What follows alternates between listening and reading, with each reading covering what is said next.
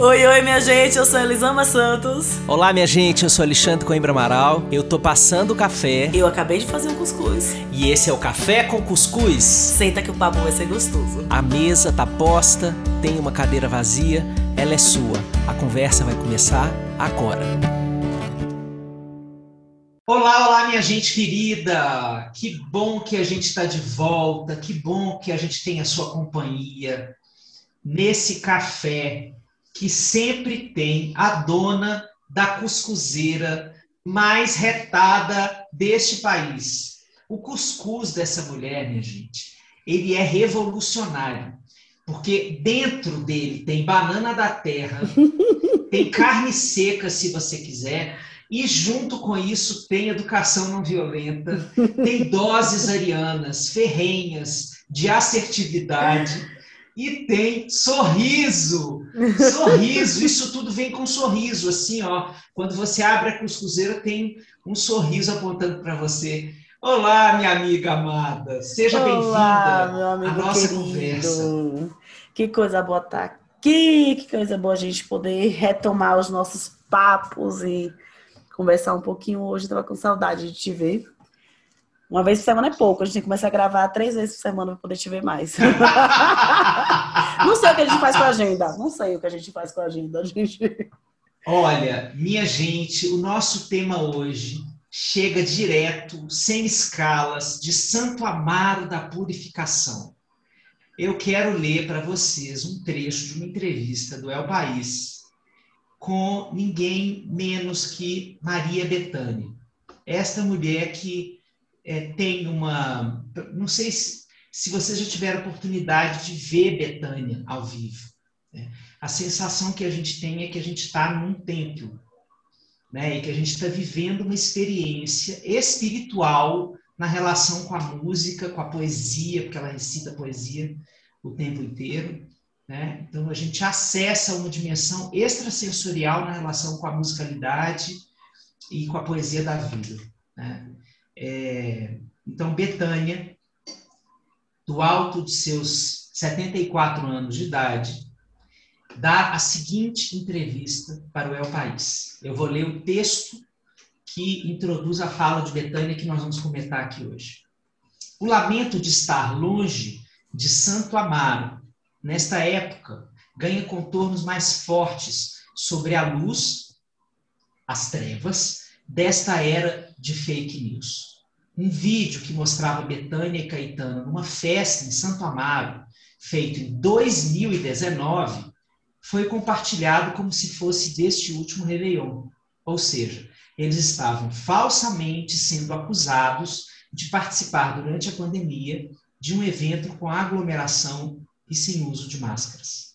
Aí Betânia diz, gente, nem vi o vídeo, mas claro que soube dele. Soube também que foi desmentido. O que no fim é inútil, porque todo mundo sempre soube que não é verdade. E a questão aí não é essa. O mundo virou isso, enfim. A pandemia chegou com uma marca de ferro dessa coisa vulgar, pequena, perversa e má que, que vivemos. E o Brasil parece não ver que tem saída, mas uma hora vai ver. O Brasil de 2021 que Betânia descreve não se assemelha em nada ao país de beleza profunda e luminosa que ela cantou com ternura no CD Brasileirinho de 2003. Mas ela afirma que aquela pátria de Sussuaranas, Heitor Villa-Lobos e cigarros de palha ainda permanece. Diz Betânia de novo. O Brasil ainda é aquele, mas está adormecido, apavorado, acuado, doente e triste. Não gosto mais de falar do Brasil. Tenho vontade de chorar. Maria Bethânia. Esse é o nosso tema de hoje, querida Elisama. Ave Betânia, que colocou voz. Assim, esta voz, eu consigo ver a Maria, a Maria Betânia na, na imponência da voz dela, como quem declama Fernando Pessoa, dizendo: Não quero mais falar do Brasil, tenho vontade de chorar. Ah, eu acho que é uma vontade de todos nós, né? Que Betânia colocou lindamente. Falar do Brasil da vontade de chorar. É, recentemente eu escrevi um texto no meio daquele caos em Manaus, que agora é um caos em Rondônia, se eu não me engano, Rondônia, é, falando do meu cansaço. E eu, o texto era: Eu tô exausta. Eu tô exausta de tentar conversar, eu tô exausta de tentar compreender minimamente o que está acontecendo no país. Eu estou exausta de tentar compreender o que passa na cabeça de quem não enxerga um problema no que nós estamos vivendo. Sim, estou exausta de, de diversas formas. E foi interessante ver o número de comentários de pessoas, de repostagens. E eu pensei, nossa, mas foi um desabafo pessoal, não imaginei que ia dar, né, que ia viralizar. Um número de pessoas falando, eu não tenho mais energia quando a gente pensa no país. Eu não tenho esperança. Eu não consigo acreditar que as coisas vão melhorar. É... Eu não tenho forças. Quando eu penso no Brasil, eu só tenho vontade de chorar. então, eu acho que a Betânia, ela botou, é, a, utilizou aquela voz poderosíssima dela para falar o que o Brasil inteiro tem sentido, ou grande parte do país tem sentido. É, o Brasil tá dando vontade de chorar. E eu fico... não para de surpreender, né? É uma é, coisa pior que a outra. É, posso fazer aqui uma relação com o seu último ciclo de palestras? Sim. Porque eu fico pensando se nós somos uma, uma nação que, que tem vontade de chorar. E não chora. É, as pessoas que têm vontade de chorar são pessoas que aprenderam a engolir os seus choros, né? Sim. É, porque não são as crianças que estão sendo educadas é, de forma não violenta, que estão construindo essa nova geração de brasileiros que vão poder chorar com mais liberdade, né? Assim esperamos. É, mas são essas pessoas que têm que desachorar como Nino, né? Sim. Tem que desachorar os choros engolidos, né? É, quando a gente chora, um choro é, que está represado por tanto tempo, não é só o choro desse Brasil que a gente está chorando, né? É o choro de muitos Brasis, de muitas partes da identidade nacional, de muitas fases anteriores, de muitas dores vividas, né? É, então acho que é um choro, é um choro primeiramente histórico, né? Se a gente for pensar nos choros, nos choros dos negros, nos choros dos indígenas, né?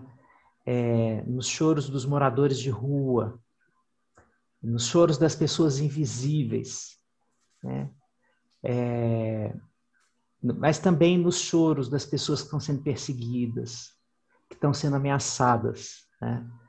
É, e que a gente às vezes nem sabe que está acontecendo, porque tem é, uma mídia a quem não interessa divulgar esse tipo de notícia, né? É, quem não interessa a revelação do descalabro político que a gente já vive no Brasil. É, se a gente for desachorar todos esses choros, a gente vai ter muito mais do que um rio Amazonas chorado. Se a gente for pensar no choro né, contido desse, desse povo manauara que está vivendo uma catástrofe, uma catástrofe, o que está acontecendo ali é uma catástrofe o que está acontecendo em Manaus. Né? Eu estou é, acompanhando os profissionais de saúde ali é, e as famílias, e eu estou muito impressionado com o tamanho da catástrofe. A gente não tem ideia do que está representando, o que, que vai virar aquele lugar depois desse nível de, de causa. Eles estão lidando com uma guerra, com uma é, para mim, é, eu estou estudando psiquicamente os traumatismos de guerra para poder ajudar essas populações. Porque eu acho que é análogo o que eles estão vivendo, sabe? É você não, ter, não saber a hierarquia de quem ajudar, quem eu acudo aqui. Está todo mundo caindo, quem está pior para eu poder ofertar a minha mão, porque a minha mão é, é, é, limitada, meu apoio é limitado, a minha instituição é limitada, é, quem eu salvo, quem eu deixo morrer né? É, então, tem muitos choros aqui no Brasil é, que fazem com que a gente pense que tem uma tristeza de ser e de estar nesse momento que vale a pena a gente transcender essa, essa dimensão individual de que você fala tão bem, da necessidade da gente chorar individualmente, mas da necessidade da gente se permitir chorar como nação. Porque até para a gente conseguir instituir a força que vem depois do alívio do choro, né? É, a gente precisa fazer como Helena nos ensina, né? Chorar até esvaziar o fundo do balde, a última gota de choro que tem que ser chorada, depois dorme de tanto chorar, dorme num suspiro mágico de alívio, é, que parece desesperança, mas é alívio Sim. de ter se esvaziado para poder recomeçar no dia seguinte, sabe? É, tenho me perguntado se essas exaustões que a gente está vivendo não poderiam ser diminuídas se a gente é, não patologizasse esse choro e entendesse que ele é parte da necessidade de sobrevivência diante desse caos. É, é, nossa, você abriu muitas portinhas aqui. Esse choro é necessário. Aqui, enquanto a gente está escrevendo, é, a gente está conversando, eu tenho um post-it colado na minha parede do escritóriozinho que eu montei nessa fase de pandemia para conseguir trabalhar. E eu tenho uma relação de, com o comer de muita emoção. Eu como muito por emoção. E faz um tempo que eu tenho olhado para esse meu comer emocional, porque eu uhum. como o meu choro. Eu já aprendi isso, eu como o meu choro. Eu como a minha raiva. Como eu não expresso, eu como. E faz um tempo que eu tenho olhado para essas emoções, porque ao comer a minha raiva, comer o meu choro, muito além de não me aliviar, eu me castigo. E aí, na minha, tem o post-itzinho ali na minha parede que tem comer anestesia a dor, mas também anestesia a força. Para eu me lembrar que quando anestesia minha dor, eu estou anestesiando minha força junto. E eu acho que tem exatamente o que você falou. A gente fica exausto e a gente não quer olhar para essa exaustão individualmente enquanto sociedade. E a gente fica com muita dor e a gente fica mais bravo, mais raivoso, mais intolerante, mais impaciente, mais polarizado enquanto país, porque tá todo mundo com muita dor. Sim. E a gente está aí anestesiando essa dor de diversas formas e anestesiando a nossa força enquanto país também, enquanto povo também. E é interessante quando a gente escuta tá dando vontade de chorar. Esses dias eu falei, nossa, me deu uma vontade de chorar. E aí a Helena, do auge da sua sabedoria, fez, ué, mas chora? Tipo assim, na cabeça dela, por que você tá com vontade se não tá chorando? Vou falar igual baiana para vocês entenderem como é a coisa da Bahia. Ela falaria assim: Você é doida? Você é doida? É. Por que não chora? Eu olhei pra cara dela assim, fiquei um tempo falando, é verdade, né, filha? Por que, que eu não choro? Mas você disse que tá com vontade. Chora, ué, tipo, mas não é óbvio que quando você tá com vontade de chorar, é só chorar. Sim, você não é vai destruir chorar. o mundo, é só chorar, porque você não tá chorando já que você tá com vontade. E ela me ensina muito isso, né? Quando a gente fica na vontade de chorar essa vontade, a gente não chora e a gente não nomeia essa dor, não encontra essa dor e não encontra a força que vem junto com essa dor, a força que essa dor desperta. Porque a emoção é isso, a emoção vem do latim movere, né? É para te botar em movimento, é para te, te fazer sair desse lugar. Mas a gente aprendeu a não ouvir a nossa dor, a fugir da nossa dor. E eu acho que esse é um dos grandes problemas do nosso país. Nós somos essa geração de obedientes. A gente aprendeu a obedecer, a falar, ah, papai mamãe é ruim, fez besteira, me machucou, mas papai e mamãe, eles me amam e, e é isso aí mesmo, eu tenho que obedecer. E nessa geração de obedientes, a gente não tem se permitido falar, não, não vou obedecer. Não é assim. Não é assim em Erguer a Voz, Bell Hooks fala sobre o quanto esse trabalho de silenciar a voz da criança é uma manutenção de um sistema de opressão. Porque você está ali produzindo pessoas que não acreditam na própria voz. A criança que acha que ela não pode falar com o pai e com a mãe o que ela pensa, que ela não pode falar, você está errado, ou eu não gostei do que você fez, ela aprende que ela também não pode falar com o professor, nem com a professora, depois ela não pode falar com o médico, e aí ela não pode, ela não pode falar com nenhum tipo de figura de autoridade. Uhum. Ela perde a crença na própria voz, na força da própria voz. Um livro, inclusive, que eu indico, chama Erguer a Voz. E, e ela perde essa força, essa, essa identidade da, com a própria voz, esse enxergar a potência de transformar o mundo que tem essa voz.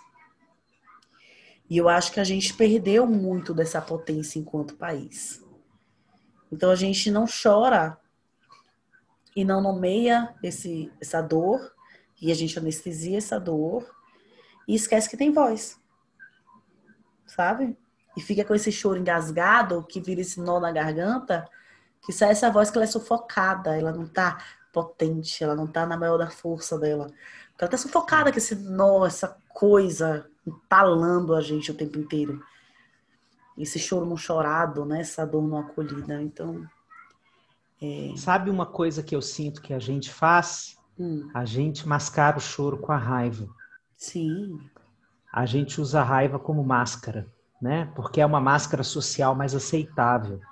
E, e, que também está junto da mesma emoção. É, é, a raiva pode ser, em parte, genuína pelo, pela indignação, Sim. né? Mas a minha hipótese é que nós, como sociedade, nós transformamos o choro em raiva. Sim. Entende?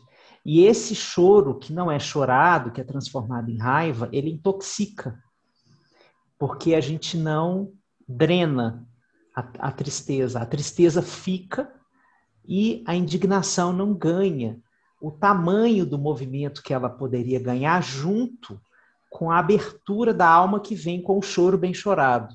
Sim. Então a raiva, é, quando ela é uma máscara para a tristeza, ela é, é, ela precisa ser desvelada, ela precisa ser desmascarada, né? E aí eu fico pensando sempre, já é, pensei isso com muitos pacientes, muitos processos terapêuticos, assim, é, quais são os elementos que podem te ajudar a voltar a chorar? O que, que a gente precisa fazer para construir um ritual que te permita chorar? Você quer estar sozinha? Você quer estar com alguém? Precisa de colocar uma música que te relembre uma cena triste? com a qual você se conecte, né?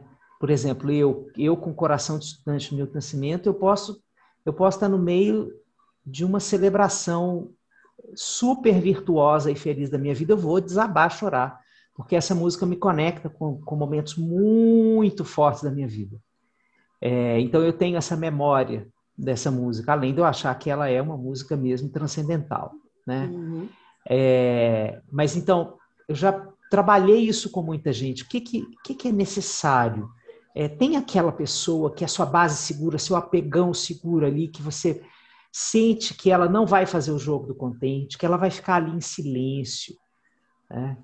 É, teve uma vez que eu estava é, supervisionando dentro do curso de formação lá do Humanitas de terapia familiar e teve uma grande terapeuta. Hoje ela é uma grande terapeuta em Salvador, mas ela estava na formação na época, e era uma menina que tinha dificuldade de chorar. Ela saiu da cadeira, sentou no chão, assim, tipo com a posição flor de lótus, assim, e a menina colocou na, na frente dela, colocou as mãos dela, assim, diante da menina. Eu me lembro, era uma adolescente, adulta jovem, devia ter 18, 19, 20, uma coisa desse tipo. É, e ela falou assim: Eu tô aqui para chorar com você. E ela fez silêncio. E a terapeuta começou a chorar. É, eu achei uma intervenção genial. Sim. É, é, obviamente, essa terapeuta acessou as dores dela, né? Assim como uma atriz precisa acessar alguma dor dela para o choro poder vir espontaneamente, conectada à história que ela vive daquela personagem, né, etc. É, mas ela começou a chorar. E quando essa menina viu esse choro, primeiro ela se assustou, ela regalou o olho. E, e depois ela embarcou no choro. E as duas terminaram a sessão. Olha, eu chego, me emociono aqui. As duas terminaram abraçadas, chorando, aquela Nossa. sessão. Foi muito. Obviamente, todo mundo que estava assistindo a sessão Chorou atrás também, do espelho, lógico. todo mundo chorou e tá tudo certo. E foi um desachoro, é, um desachorar coletivo. É, mas eu fico pensando nessa cena como uma ilustração, sabe, do que falta para a gente poder chorar. Né? O que precisa ser transformado, porque de repente a nossa vida não está dada é, nas condições que vão ser minimamente suficientes para desentalar esse, esse, é, esse, esse cano do choro, sabe, que está todo entalado lá tem que desentupir esse canal né, dessa lágrima. Não, não, sei se na vida que a gente vive, na vida que você vive, pode ser uma vida muito acelerada, pode ser uma vida que tem distrações mil para você não se conectar verdadeiramente com as suas tristezas, né? Pode ser que você tenha pessoas no seu entorno que não te deixem chorar. Sim. Né? Que não permitam que o seu choro chegue. Né? Na Bahia tem muito isso a Bahia é uma cultura difícil de chorar, eu acho. Também acho. É, né, tem, tinha uma frase que eu trabalhava com os meus alunos em sala de aula que eu chamava de resolução maníaca do luto, que é quando a pessoa estava enlutada, triste, chegava para os amigos, os amigos falavam: Porra, é essa, meu irmão? Porra, é essa? Bora ali comer água, velho. É. Rápido, rápido. É. tipo, acabar com esse negócio. Vamos acabar com essa tristeza agora. Eu tenho uma receita para acabar com essa tristeza. Para quem não, não conhece o dialeto baianês, comer água é beber cerveja. É, é para tomar uma cervejinha. Também para tomar uma cervejinha, né? É, então, eu acho, você concorda, Elisama, que a gente às vezes precisa mexer na, na é, na ambiência desse choro que está represado? Nossa, muito. Você. Primeiro eu quero falar uma coisa que você falou da raiva. É, quando eu explico as emoções para as pessoas, e fala da CNV, eu explico para as pessoas a sua raiva, ela está sempre cobrindo um sentimento que te deixa vulnerável, que te mostra sua vulnerabilidade.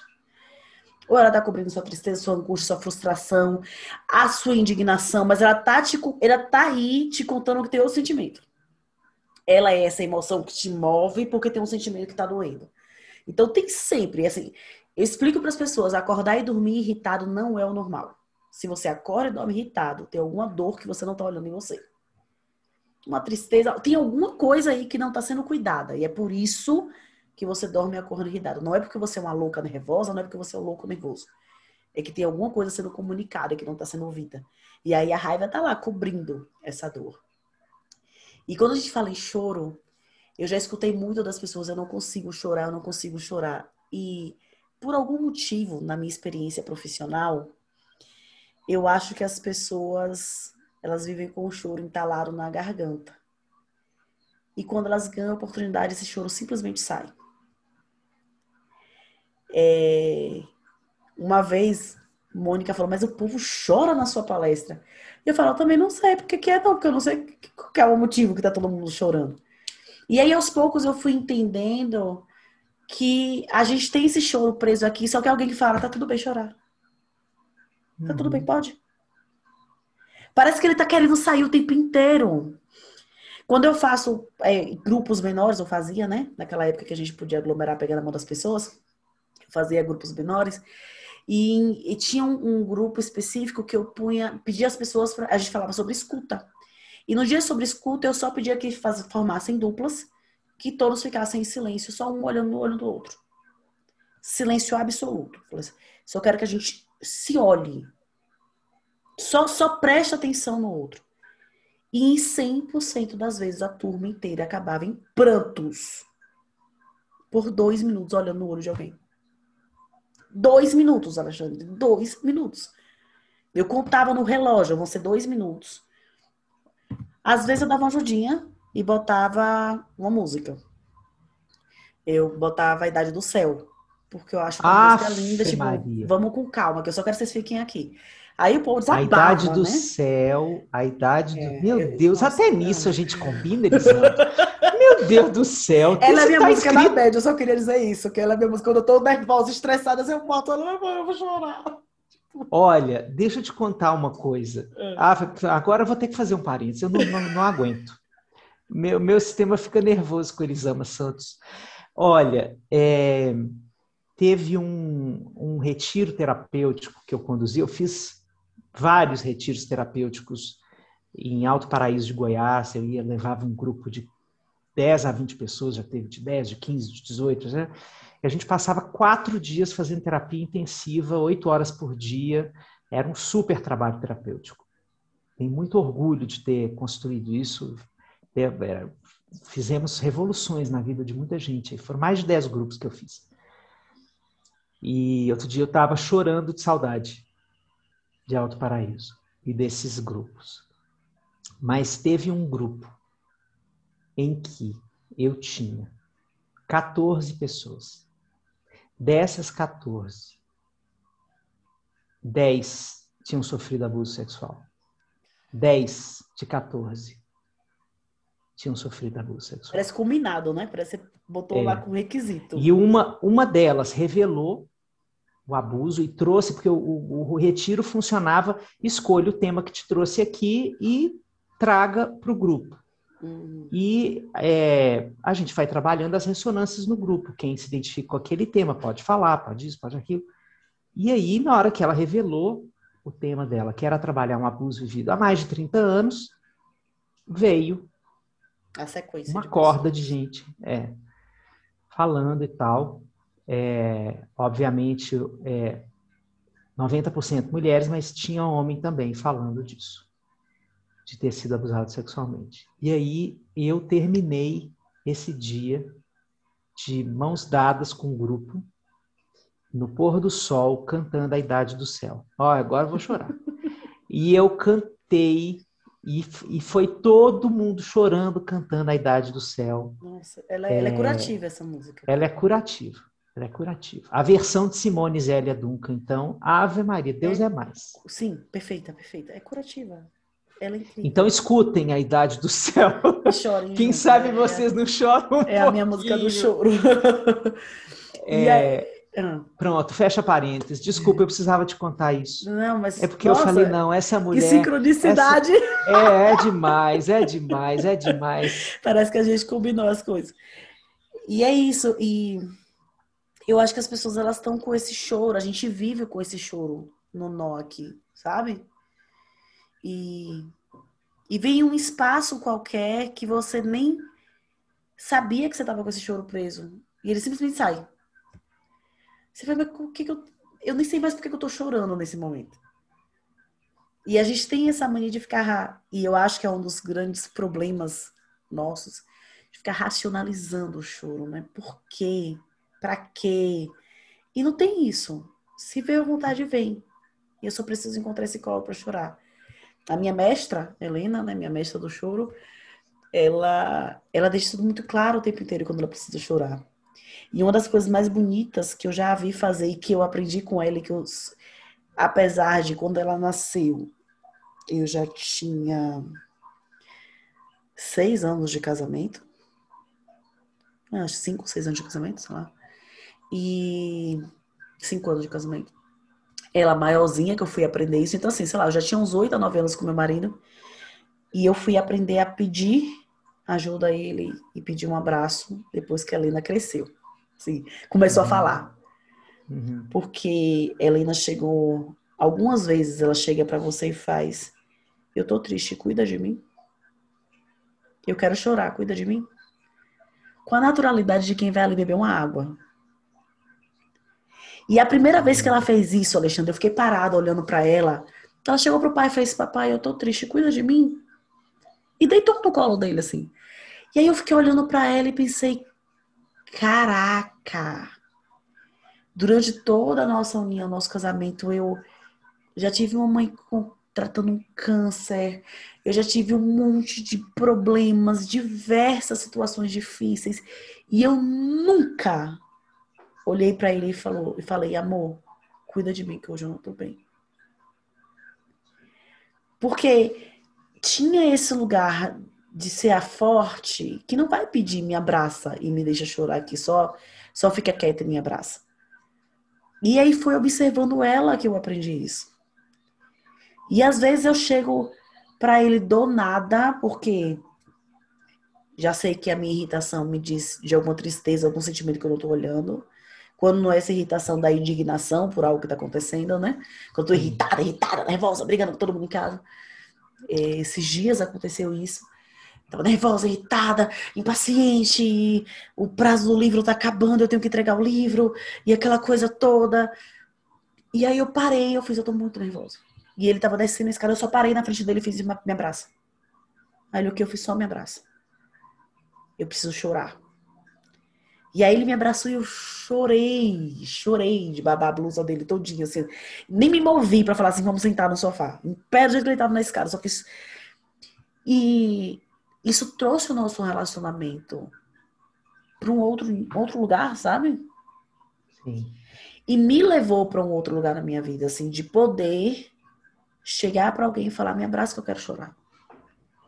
Porque isso aí mexe com a certeza de que eu posso chorar, a certeza de que meu choro é válido, de que meu sentimento e a minha necessidade merecem ser cuidados, de que eu não estou pedindo demais para a vida porque eu estou triste com o que eu estou sentindo porque eu tô triste com o que eu tô vivendo, sabe? Assim, são muitas camadinhas que a gente cresceu ouvindo sobre o choro, sobre você não ter motivo para chorar, quer que eu te dê motivo de verdade para chorar, é, não paga uma conta e acha que não tem motivo nenhum para estar tá triste. Aquelas várias camadinhas que diziam que você Vou te dar um tanque para você de roupa para você lavar. Para você lavar. Então assim, é aquela mensagem que dizia que você sente não importa, não interessa para ninguém o que você sente. Não interessa não é válido, não é importante. Mesmo que as pessoas não tivessem essa intenção. E quando eu olho para ele e falo, me abraça, que eu quero chorar, que eu aprendi lindamente com a minha mestrezinha, é, eu aprendo a reconhecer a importância do meu próprio choro. Que eu acho que isso falta muito pra gente. A gente fala, porque às vezes uma amiga minha fala que passou por uma coisa e fala assim, claro, porque você não me ligou? Ah, você tá cheio de problemas, você já tá cheio de coisa, cabeça cheia, escrevendo. Eu falo, mas, mas, pelo amor de Deus, assim, eu paro tudo pra ouvir o teu choro. É importante para mim saber que eu tô te ajudando no momento desse, te ajudar, estar disponível para você. Mas para a maioria de nós, se eu falar do que eu sinto, eu incomodo. Eu não posso falar do que eu sinto. E aí você não tem coragem de pedir. Um dia desse eu fiz uma palestra sobre CNV e foi uma palestra em que eu falei da gente assumir as nossas limitações na hora de acolher o outro, etc. E aí uma pessoa falou assim: Ah, Elisama, mas e a responsabilidade com o outro? Porque se eu, simplesmente, uma amiga minha, terminou com o marido, chega na minha casa eu tô com um dia cheio. Se eu não parar tudo para escutá-la, eu não tô sendo responsável por ela. Aí eu falei, mas quem disse que você não pode escutar lá falando, nossa, meu dia também tá terrível. Vamos sentar aqui, se apoiar uma na outra e chorar junto. Vamos chorar junto aqui, porque, nossa, eu também Sim. tô muito mal hoje. Aí eu falei com ela, o que é mais honesto, com você e com a sua amiga?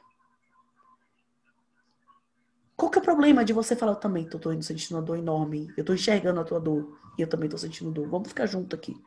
Vamos compartilhar essa nossa sofrer.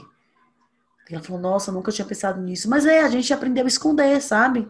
A gente aprendeu que ela não é importante, que não merece ser olhada. Enfim, é, esse olhar para o choro e pensar nos meus choros, nos choros que nós estamos silenciando, enquanto indivíduos e enquanto sociedade, passa muito por essa potência da própria, da, da própria, do próprio querer, de assumir o seu lugar, de assumir o que você merece, Assim, a gente cresce enquanto indivíduos e enquanto sociedade, acreditando, a se, é, começando a se contentar por pouco. E achar que tudo que você quer um pouquinho a mais é demais, você está pedindo demais. Seja grato. Sabe? Agradeça. Você quer uva, mas tem abacaxi. Tá reclamando de quê? Agradeça a Deus tem abacaxi. Tem um monte de gente que não tem abacaxi em casa. Então a gente cresce ouvindo que tudo que a gente quer um pouquinho mais é, é demais, é, é demanda e excesso. E a gente vai anulando o chão de tudo que a gente sente. Isso não importa. E eu não quero nem olhar para isso, senão eu vou chorar. E chora, como diz a Helena. Mas você tá com vontade? Por que você tem que fugir?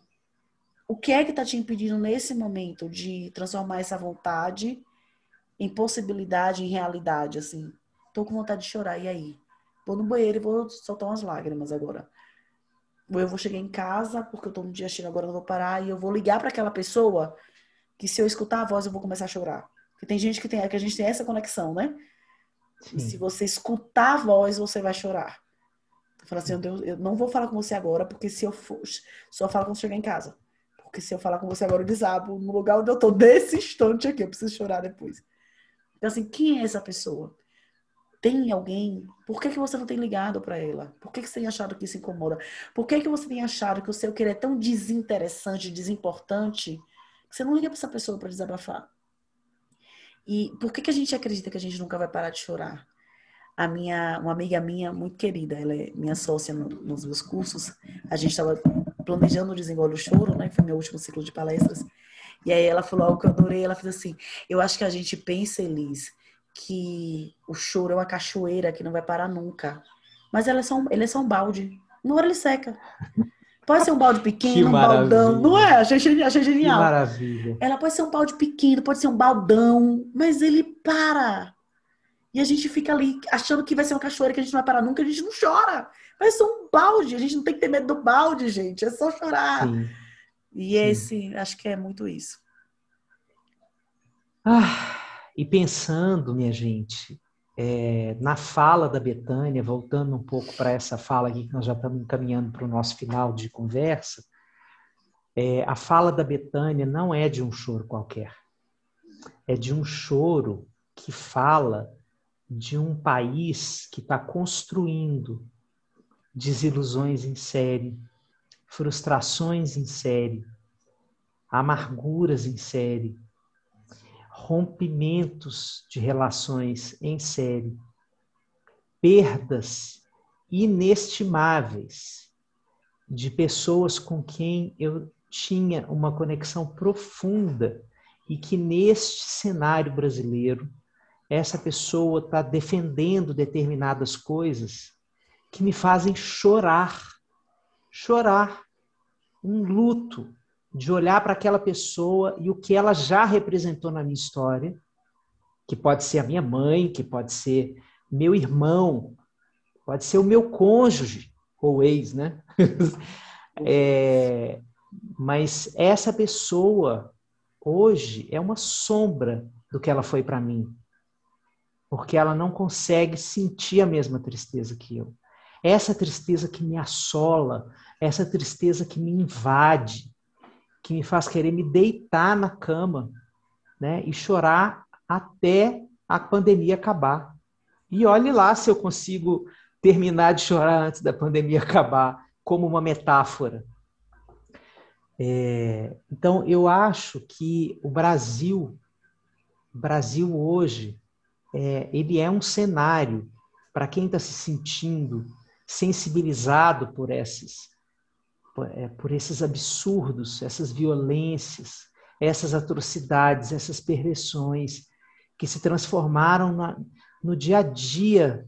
Né? Se você quiser manter a sua saúde mental, você tem que se desligar das notícias, você não pode escutar notícias, não pode ler, porque senão você sabe que você vai se encontrar com, com notícias que vão te desfolhar por dentro, que vão fazer você perder a tonicidade, que vão fazer você se desencantar um pouco com o seu futuro, com o que você imaginava para o seu país. É, o Brasil, ele hoje é esse lugar.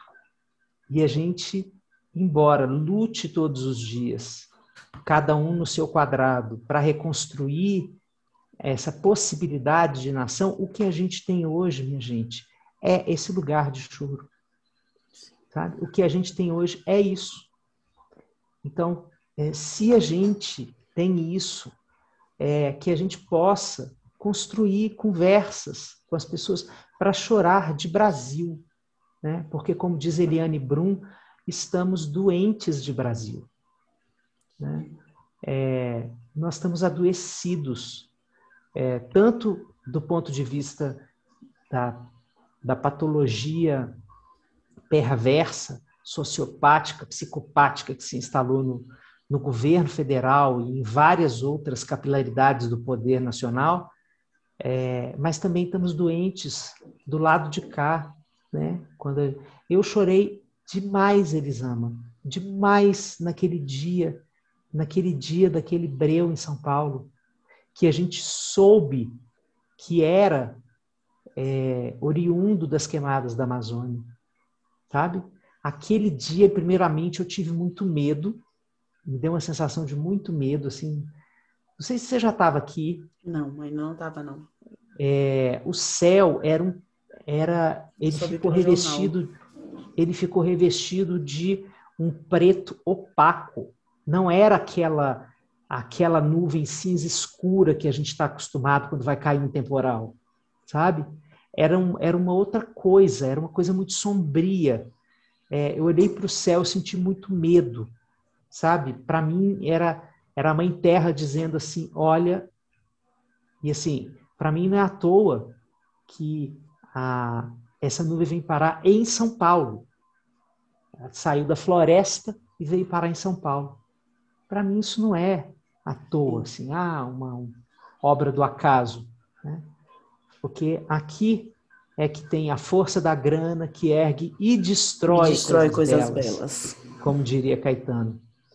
Então é daqui essa força que ele canta lá em Sampa, né?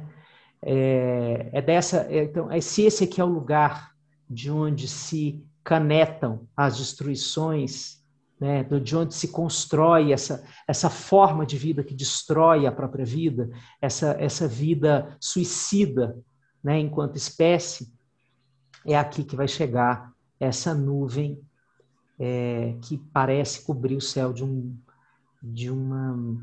É, de uma é, é, é de uma tristeza amedrontadora. Foi isso que eu senti. E depois que eu senti esse medo, eu chorei muito. Foi muito é, bom que os pacientes todos ficaram em casa. Foi um dia assim que todo mundo teve medo. Uhum. O que, que aconteceu, o negócio da Amazônia, não sei o quê.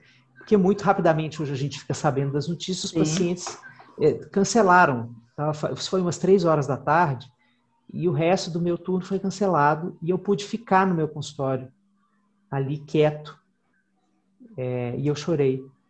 Aquele dia eu chorei muito.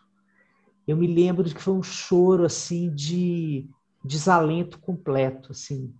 É, o tamanho da impotência, o tamanho é, da tristeza de ver o estado em que nós estamos, né? De, de, de destruição de tudo, né? Na hora que eu vejo, gente, que que estão jogando fora vacinas de Covid, que termina o dia e tem posto de saúde jogando vacina fora, Elisandro. Assim, que tem, que tem a população de rua aí sem nada, que para a população de rua não tem vacina, mas tem pedra construída dentro de um viaduto. Né, que precisa vir o padre Lancelotti lá com 80 anos e acabar com o corpo dele tirando pedra. Né? na hora que eu vejo isso, é, eu adoeço, sabe? Eu adoeço, eu adoeço todos os dias um pouco com esse país que, que fica matando crianças negras em série, sabe? Que fica, é, que fica construindo é, armadilhas para os povos indígenas, que esses, é, a gente fala pouco deles. Eu acho que eles mereceriam que a gente falasse muito mais, porque a capacidade de sobrevivência deles enquanto enquanto etnia é uma coisa tão brilhante, é uma surpreendente, coisa né? Porque... surpreendente, porque eles já tiveram, sabe, aquela música ano passado eu morri, mas esse ano eu não morro, é tipo a música que eles cantam desde 1500, Sim. né? É, então, na hora que eu vejo essas coisas, eu choro, Elisandra. Eu choro muito, tenho chorado muito de pensar nessa é, na devastação que a gente vive nesse país. Tenho chorado com meu pai, né? tenho chorado com minha mãe, é, a gente tem chorado assim em família quando a gente fala do Brasil, sabe? É, às vezes eu me preocupo, né? Às vezes eu, eu me preocupo e depois eu, eu vejo que essa preocupação é um resquício dessa educação que não chora, sabe? Que ainda tem medo do choro. Eu me vejo, me, me pego me preocupando e depois eu falo, não, para chorar. Mas eu preciso fazer um recall do choro, sabe? Eu preciso também. Eu preciso olhar e falar, peraí, não, eu quero chorar. Eu tô precisando chorar. Eu tô precisando me jogar na cama e chorar um tanto, ligar para alguém e chorar um tanto. E... Eu tenho tanta saudade de chorar abraçado com você. Ai, meu Deus do céu, não fala não. A última vez que a gente se abraçou foi assim. Foi. No colégio dos nossos filhos. E choramos ali no meio de todo mundo, porque nós somos desses. No meio de todo mundo olhando pra gente. A gente Fala só chega. chorou, chorou. A gente não sabia o que que a gente estava chorando exatamente, mas estava chorando. A gente só se abraçou e chorou demais. E achou que e a aí veio a pandemia na breve, semana seguinte. Na semana seguinte. E veio a pandemia na semana seguinte. Eu sinto a falta. E eu acho que atualmente, com tudo que está acontecendo no país, a minha tristeza ela aumenta porque a falta de uma boa administração, de cuidado com o outro, de, de tudo, só aumenta a distância entre essa minha necessidade e a, o atendimento dela, sabe? Entre esse meu querer de chegar na tua casa e falar, amiga, eu tô precisando chorar, vou pra sua casa e poder ter essa porta aberta e poder abraçar e deitar no seu colo e chorar. Que hoje a gente não tem que. Se, talvez se as coisas tivessem sido melhor administradas, a gente poderia estar com essas possibilidades, sabe? Então, assim. É, esse governo, desde que ele começou, e pelo amor de Deus, que alguém está assistindo, está ouvindo a gente falar, ah, mas ele não começou a destruir o Brasil. Ninguém está falando que ele começou a destruir. A gente está falando que ele acabou de cagar, cagar com a coisa toda que ele é, é o absurdo. Nós não estamos nem aqui mais discutindo direita e esquerda, a gente está discutindo o absurdo e o que pode existir, que é a política normal direita e esquerda. A gente está falando do absurdo, que é essa linha absurda que a gente está vivendo nesse momento parece que é um a gente está falando de psicopatia, sociopatia, perversão. Perversão. Então a gente está falando de uma outra dimensão. Nós não estamos falando de ideologia. Não, a gente está falando do fascismo, do, da, do, do, extremo, desse neofascismo que está na nossa vida, né? E ele faz uma brincadeira perversa com a gente, né? Amanhã vai tirar tal direito, vou assinar tal portaria, eu vou assinar tal lei, eu vou projetar tal coisa, eu vou fazer, eu vou fazer, eu vou fazer. E a gente vai aqui se, se destruindo um pouquinho mais, assim, parece que nunca tem paz. Cada dia tem uma novidade, a lei que faz pegar a tua esperança e machucar a tua esperança, sabe? Sim. E a gente se manter esperançoso e sorrir e ficar feliz é um, é um exercício muito intencional atualmente. Porque essa nuvem cinza que tomou São Paulo tá tomando a gente o tempo inteiro, sabe? É todo dia aí filtrando cada notícia, cada mensagem, a cada mensagem que aquele tio, aquela tia te manda pelo WhatsApp que faz, não, isso é mentira, inferno, sabe assim? Ah, não é possível, não é possível. Assim, esse coração acelerado, essa coisa que vai envenenando a gente e que é planejado. É planejado para matar a nossa esperança, sabe? E aí a gente está chegando para o final e eu quero lembrar a você que está aí, eu tô com vontade de chorar pelo Brasil, chore, chore muito. E levante e dance. E levante e faça uma coisa que te faz muito bem, porque é intencional essa destruição da nossa emoção. Quanto mais a gente está mal, gente doente, gente caída na cama, não luta pela mudança.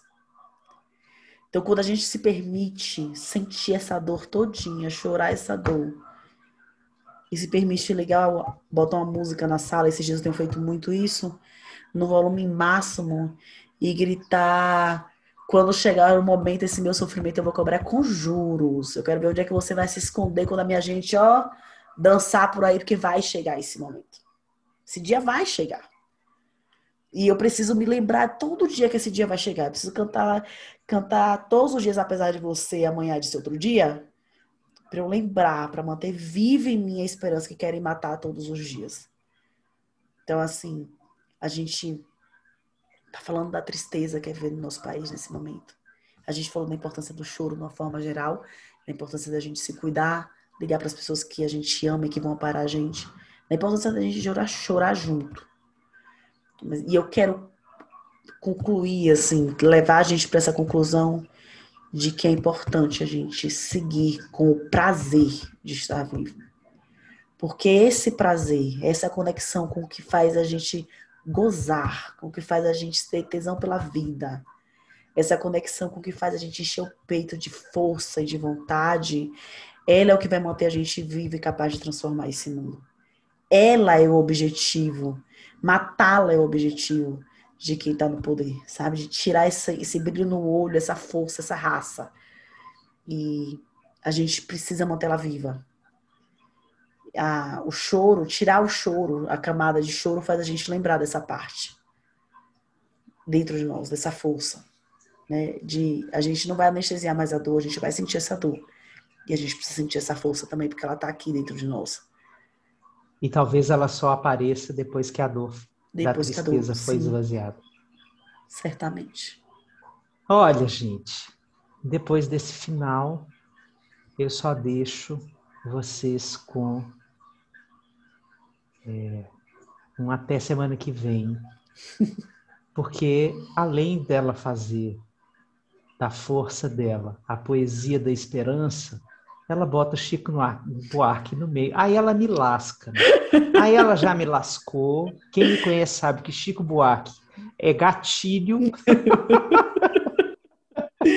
Falou Xi, eu já estou em outro estado na vida.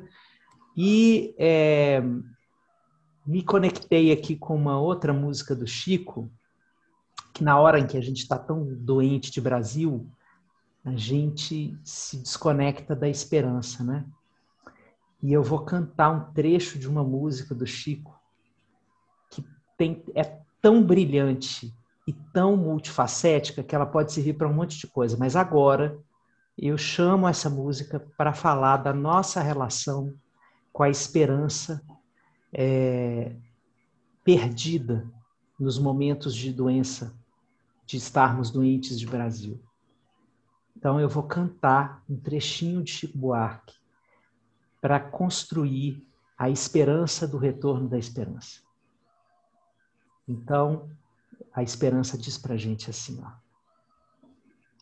Depois de te perder, te encontro com certeza, talvez num tempo da delicadeza onde não diremos nada, nada aconteceu, apenas seguirei como encantado ao lado teu. Até semana que vem, minha gente. Até, minha gente.